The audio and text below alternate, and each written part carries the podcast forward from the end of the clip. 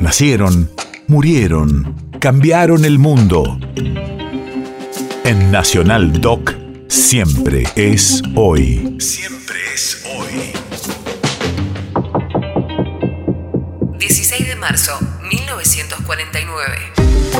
Hace 73 años se jura la nueva Constitución Nacional, que incorpora los derechos del trabajador, la niñez y la ancianidad. Radio de la memoria. Una de las primeras constituciones sociales del mundo y la primera de la República Argentina. Incorporó numerosos derechos de los trabajadores, de la familia, de la ancianidad, de la protección universal de la salud, de la educación en todos los niveles, de la ciencia y el arte, entre muchos otros. En 1956, el gobierno dictatorial la derogó totalmente. Ha llegado la hora de perfeccionar la Carta Magna para ponerla más en consonancia con los nuevos tiempos y las nuevas ideas.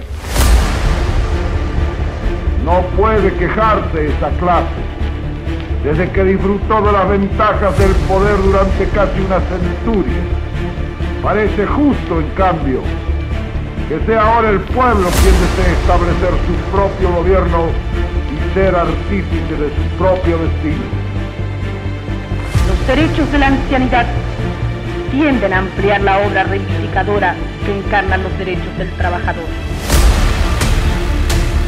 Son sin lugar a dudas los conceptos de justicia social que movilizan a la opinión pública de nuestros días, aplicados a aquellos que ya no pueden producir y que se sienten condenados a la miseria y al olvido y la sociedad productora no acude a solucionar sus necesidades materiales y morales.